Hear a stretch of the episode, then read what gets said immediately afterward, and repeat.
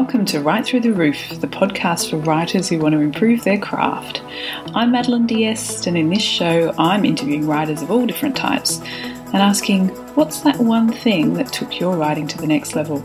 So come and join me and learn all the proven tips, tricks, and techniques to take your writing right through the roof.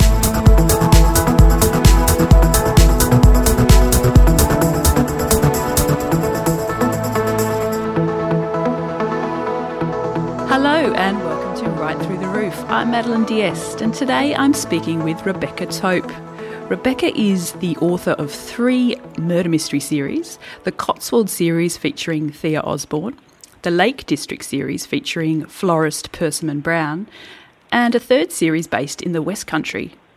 She's also ghostwritten novels based on the ITV series Rosemary and Thyme and her latest novel, The Grasmere Grudge, one of the Lake District series, is out now.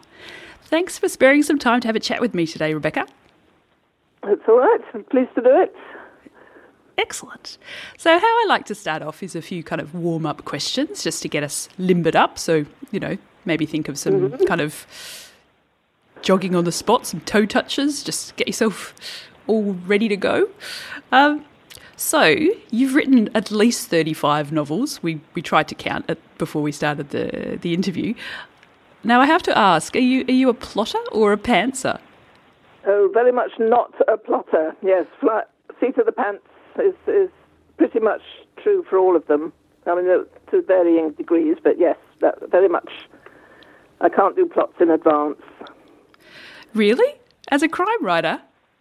That's right. I know. There's a lot of us in the, the, do it the same way. Yeah. So how do you? How does it? How does it evolve then? Well, I. It's very easy with the Cotswold ones because the character is a house sitter, so she turns up in a village in a house where she's never been before, and so we learn all about the setting, the place, um, through her eyes, and then there's a murder outside the back door or somewhere close by on the first day or two of her being there, and and so she, you know, she the, the clues the clues somehow sow themselves. I can't explain how that works. I heard Val McDermid the other day saying this very similar thing that you just you just write it, you tell yourself the story, and uh, and then go back and and find the clues that you've sown for yourself, which sounds completely crazy. It probably is completely crazy, but that's how, that's how it happens. Because I've spoken to some other crime writers, and they have like very detailed spreadsheets to keep track of where everything is and plot it all yeah, out. Oh, no, I don't know anybody that does that. well, I might do one or two, but yes, the. Uh, I think more and more of us are doing it my way, actually. Wow, that's fascinating. Yeah, I always thought with the clues that you had to be quite well structured, but whatever works for you, I guess. Well, yes, because I often don't know it is a clue until I look back mm. and then hmm. think, "Gosh, yes, look at that." Mm-hmm. Okay, so when is your favourite time to write? Oh, morning, pretty early in the morning. Um, just after I've walked the dog, I come in and and that's the next thing. Well, I check my emails and then I settle down to do at least a thousand words. Mm. And is that your daily target? It is. I mean, it, sometimes it has to be two thousand to catch up, but um, yes, at least a thousand, mm. which doesn't take very long usually. So, I, yes, I don't devote many hours of my life to the actual writing. Good, good. and when you do sit down to write, what's your writing fuel of choice? Well, co- I have to say coffee, don't I, in the mornings? Yes, it's coffee. I, don't, I don't know. You could say tea. No, uh, I uh, no, the alternative is gin.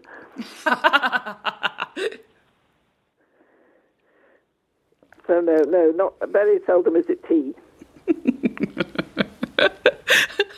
okay, well, it sounds like we've got to know you a little bit more, Rebecca. So let's get a little bit more in depth into your writing. So, mm-hmm. How do you describe your writing? And over 35 novels, are there particular themes that you like to explore?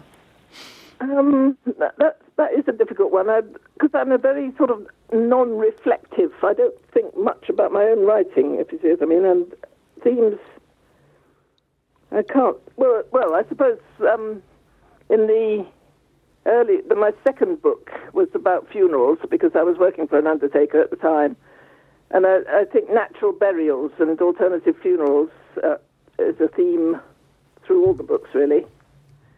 Um, doesn't I mean it doesn't get mentioned in every one, but that yes, if you it's a, if there's a theme, there's that, and um, sort of slightly anti-technology, but there's there's are really personality traits of the characters rather than a theme from me, the author.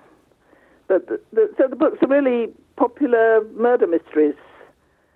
Um, you know, the, co- I'm, the Americans call me cozy, mm. and and that has pretty much come over here now. And apparently, the definition of a cozy or a British cozy is that there should be a country pub in there somewhere, and the and virtually always is. So that I tick the box for that one.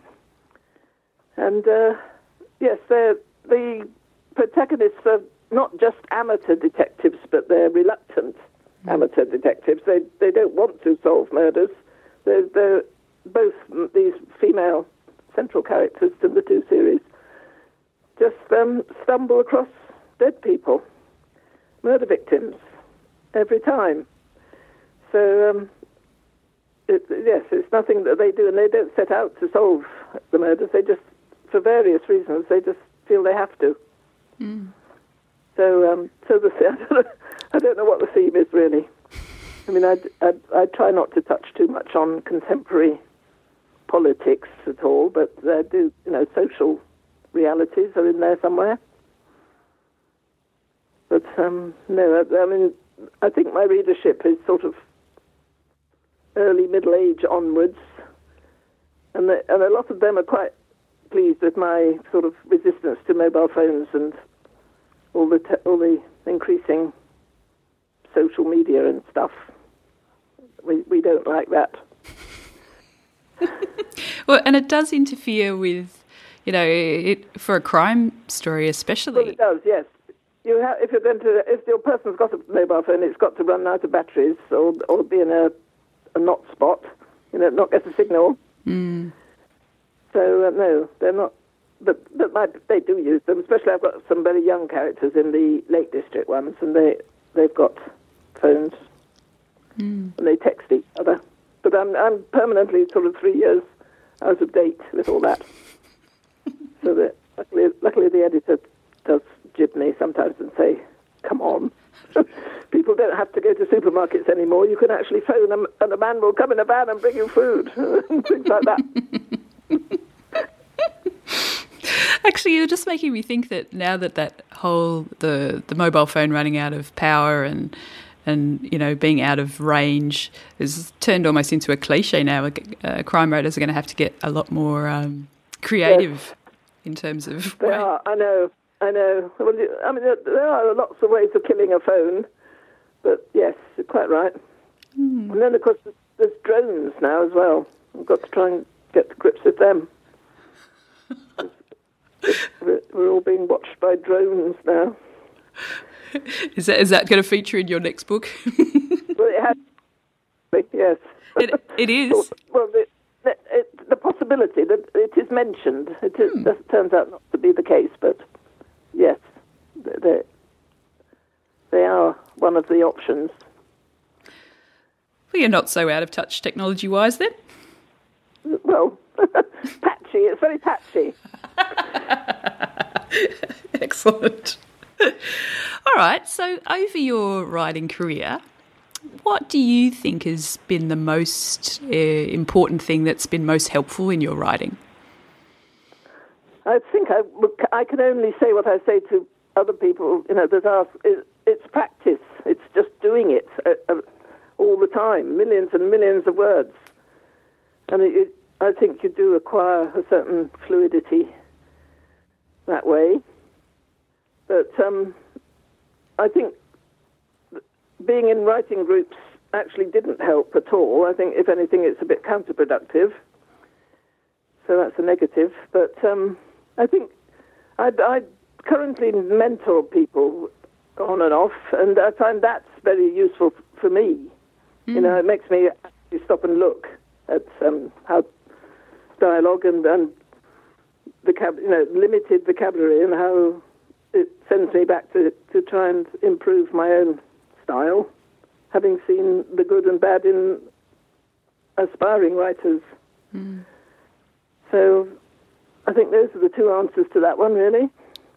So, how do you uh, encourage the aspiring writers who, you know, if you're saying just keep plugging away, just keep writing, keep writing, when they, you well, know, yes, because an awful lot of them don't. They, you know, the very, very first thing they've written, they think is going to hit the bestseller list, mm. and so I'm actually fairly brutal to them and tell them there's a lot more to it than this, and, and there's about ten things you've really got to be able to do extremely well and you can do two of them on a good day, sort of thing.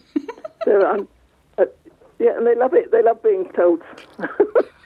you know, well, the, the serious ones do. Uh, it, it yes. After they've had, been, had a little cry. after they've had a little cry, yes, yes, or a little tantrum. In the the men have tantrums sometimes. Oh. but no, it's uh, yeah. So the, the it it has taught me a lot. Of, you know, made me think more more than I was doing, which is good. Mm. And uh, do you? I, I know everyone would be different, but do you see it after a couple of novels, or where where do you do you think you see that people start to really hit their strides, as you were just saying? Oh, I don't know. And, um, I mean, I've never had anybody get anywhere near good enough for publication to but, but mostly they don't come back to me. You know, I, I will work with them on one book. Mm. Once or twice they've sent me back a very much, a hugely improved version. And there was, yes, there was one woman quite a lot of years ago who really did make that book good enough. Mm. Yes, so uh, she, she was probably my, my star pupil. It, it, was nearly all there to start with, actually. But yes, I think we we decided it was she'd started in the wrong place, you know, and, and it all massively improved just by rejigging the sequence, mm. the story. But gosh, yes, I'd, I had forgotten all about her until just now. Yes, uh, most of them really are. Yeah, but sometimes I, I say I'm sorry, but I really cannot say anything encouraging this is horrible. uh, you, don't, you really don't want the world to be filled up with unreadable efforts. Ow! That much that that must hurt. yes, well, yes, but uh, I mean, it, it, I do get offended almost by people who think they can, if they can hold a pen uh, or work a keyboard, they can write, mm. and the, and actually it's a skill. Mm that I don't think everybody is capable of mastering. Mm-hmm. The same as bricklaying or anything, glass blowing. Mm. How did how did you start your writing career? Well, I did. I started, but before I can remember, really. I mean, I was telling stories, certainly at the age of seven or eight, writing stories, mm. and just and my my mother was a keen writer as well, so, um, although she never pushed it at all, we were barely aware of how, what she was doing. But um, it must have been there. And the house had a lot of books, and, and I loved and adored my English teacher. Mm. Once I was at secondary school, so um, I started, you know, way way back. But I didn't get published till I was fifty. Oh wow! So, so it was a hugely long apprenticeship. Yeah. I, I sold a few short stories before that, but nothing much. And so you were writing on the side all that time? I was, yeah, yes, yes. I mean, not with the same application as uh, the, well, the last um, five years, I suppose, before I got published, three or three, four, five years, I really went for it and, and made it an absolute goal. And that was hard work. I had to go to conferences and workshops and and read all the magazines and you know and send stuff out. And and even then, you know, it was, it was a, lo- a long time of hard slog. Mm. So, was there a, a, a, particular event or turning point that made you decide to, you know, this time I have to uh, take this seriously, and if I really want to do this? Um, it might have been there was there's a conference held every year South, in Southampton, and I went one year and entered virtually all the competitions. So that's what one of the things it did, masses of competitions, and I won. I got prizes for three or four categories, which was I suppose yes. I thought well, I think I might have got nearly there, mm. and the, sort of that was the moment. That was the confirming moment, anyway.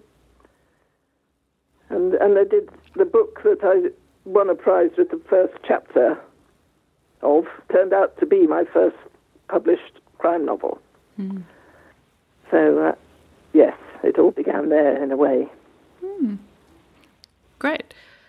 So, although you probably have your your pantsing uh, technique down to a fine art. Are you, are you trying anything different with uh, anything with your any new projects at the moment? Uh, well, yes. I mean, my, my sort of magnum opus almost is a biography I, I wrote over about 12 years, and they're obviously totally different in every possible way from writing mm. a crime novel. And um, I published it myself in hardback two years ago mm. and sold quite a lot and now it's just gone up, going up this week or next week as an e-book. So um, I'm hoping to sell more that way. That's it. There's yes. I mean, it's not. It, the project is complete and the, the, the book is written. I've just got to sell it now. so and, that um, that was a biography of of a man called Sabine Baring-Gould who is actually currently better known in America than he is here, I think. He wrote Onward Christian Soldiers. Oh. Excuse He lived to be 90. He was born in 1834, um, had 15 children, was a clergyman, but oh. also a novelist, best known as a novelist, really, and a collector of folk songs, and an archaeologist. And he was just tireless a, a most marvellous man. Mm. So um, I got a very, very good review in the week for the for the book, and that, that sold it quite well, in America, especially in America. So. Um, well, well, he yeah. sounds like a fascinating man, but what made you decide to write a biography? Oh, well, I've, I've always known about him. As a child, I lived in a house that features in one of his novels, because he's like I do. I, I suppose he is an inspiration to me, really because uh, I set my books in real places, and he always did. And so, and he named real farms, and we lived on a farm that was in the, one of the books. Hmm. And so we just we just always knew about him from from forever, and we lived up the road from where his church was. Hmm. And uh, my mother, my mother was keener. Well, first keen first. She was on on the committee of the Appreciation Society, and then once I got to twenty something, I joined it as well. And uh, yes, it's it's all good. So his novels. Are... So how did um, the biography uh, did that give you any insight into novel writing, or did you find them completely separate? Well, I think they're completely separate in that I enjoyed very much the research and it obviously did masses of it for the biography, and I I don't want to do research for the fiction.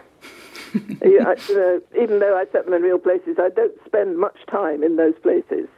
I just get the local colour and, and where the pub is, and um, take it from there, really. So, hmm. but but on the other hand, I have also written two historical uh, novels set in America, set uh, in, on the Oregon Trail. Hmm. So uh, I had to do quite a fair bit of research for that, and did actually go to those places. Did mostly did the trail in bits. So, and I'm hoping to do a third volume of that and make it a trilogy with the same characters this year. Excellent. So, uh, yeah. Okay, so you mentioned that. Uh, sorry, I've forgotten the name of the man whose biography you wrote. You mentioned yes. that he was an inspiration to you. So, um, what other writers inspire you? Well, again, I, you know, I really had to think about that one, and I can't be sure of the answer at all because, because as I say, I don't sort of think in those terms. But the, I was, I don't know if you heard of a writer called Celia Fremlin, mm. who was a, a, British crime writer. Called Domestic Suspense.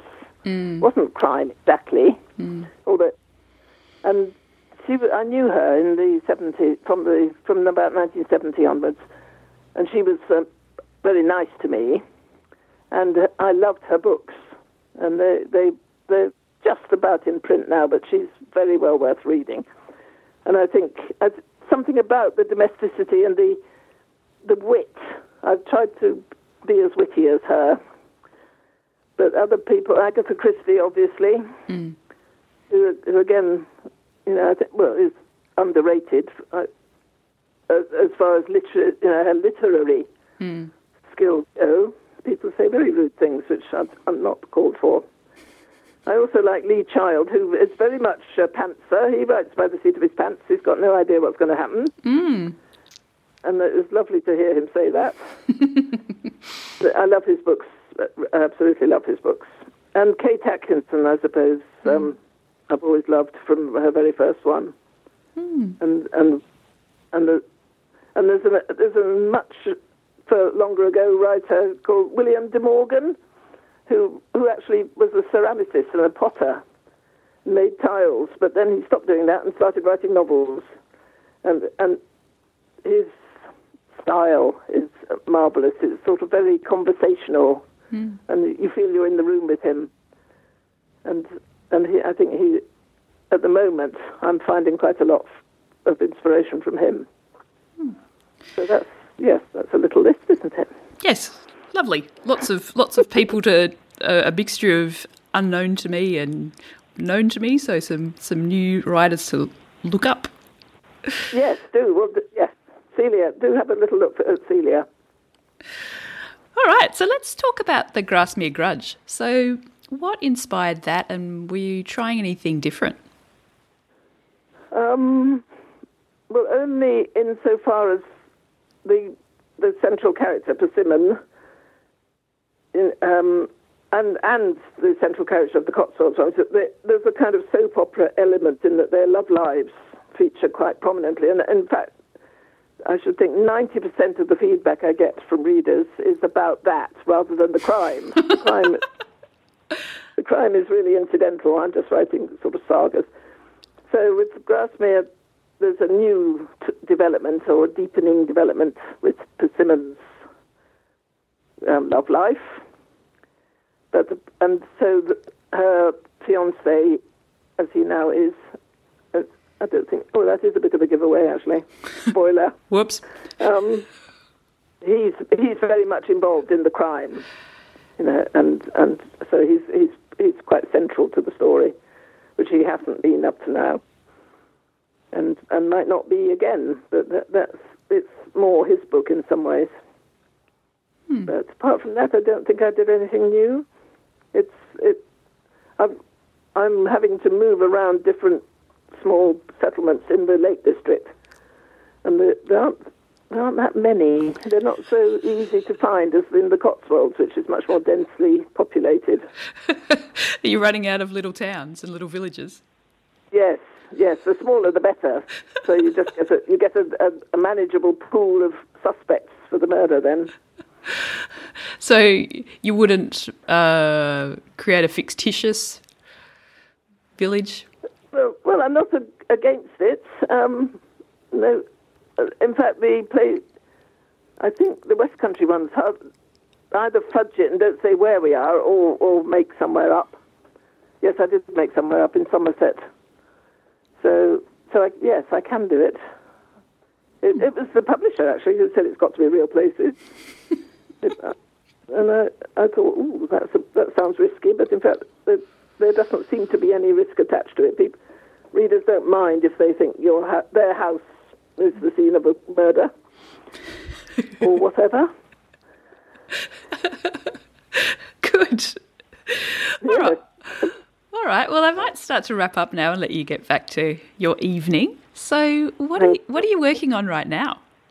I'm working on the Patterdale plot, which is another Lake District, because in between the Grasmere Grudge and this, I've done Secrets in the Cotswolds, which is on, on the stocks. You know, it's coming out in September, I think.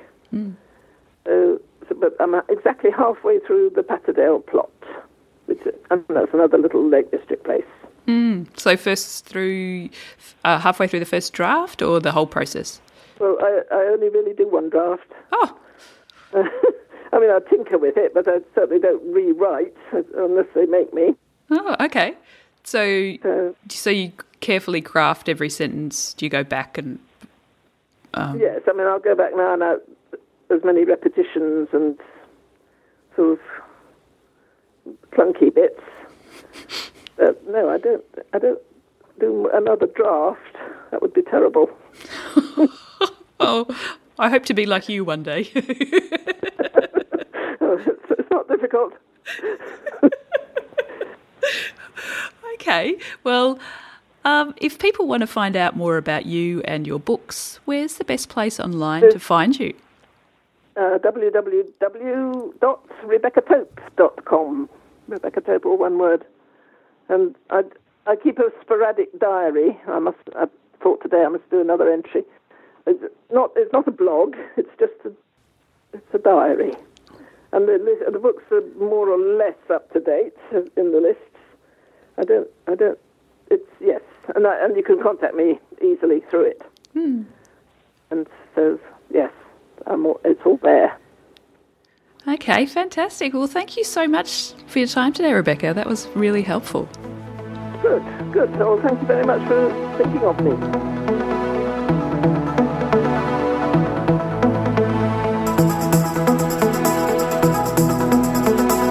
Listening to Write Through the Roof. If you enjoyed the show, please subscribe or spread the word by writing a review on your listening platform of choice.